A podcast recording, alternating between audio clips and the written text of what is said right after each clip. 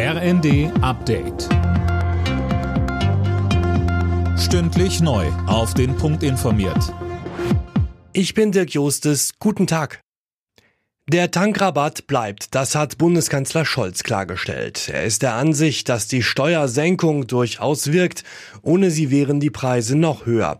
Zu der Ankündigung von Wirtschaftsminister Habeck, das Kartellrecht zu schärfen, sagte Scholz. Es ist jetzt richtig, dass wir wegen der aktuellen Entwicklung der Preise äh, genau hinschauen, dass auch das Bundeskartellamt sich jetzt bemüht, das Notwendige zu tun und dass wir dabei aber auch untersuchen, ob die Instrumente und Möglichkeiten, die wir haben, ausreichen und uns dann auch nicht scheuen, gesetzgeberische Maßnahmen zu ergreifen, wo wir Effizienzdefizite feststellen.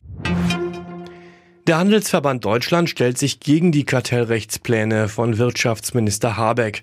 Dass er gewisse Gewinne von Ölkonzernen abschöpfen lassen will, bezeichnet Handelsverbandschef Gent als Irrweg. Gegenüber dem Redaktionsnetzwerk Deutschland sprach er von einem Blankoscheck für das Kartellamt. Die Inflationsrate in Deutschland liegt weiterhin bei knapp 8 Prozent. Das hat das Statistische Bundesamt bestätigt. Hauptgrund sind nach wie vor die hohen Preise für Energie.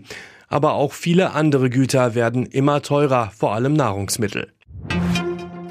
Die deutsche Fußballnationalelf ist heute wieder gegen Italien gefordert. Im vierten Spiel in der Nations League innerhalb von zehn Tagen.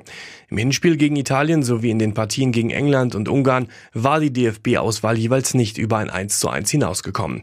Bundestrainer Hansi Flick. Die vier Spiele dienen dazu, um zu analysieren, was wir ja im September einfach nochmal feinjustieren müssen. Und das ist unsere Aufgabe als Trainerteam. Aber nochmal, wir, wir sehen die Potenziale der Spieler. Wir sind absolut der Meinung, dass wir großartige Spieler in unserer Reihen haben. Und so gehen wir die Sache auch an. Anstoß in Mönchengladbach ist 20.45 Uhr. Alle Nachrichten auf rnd.de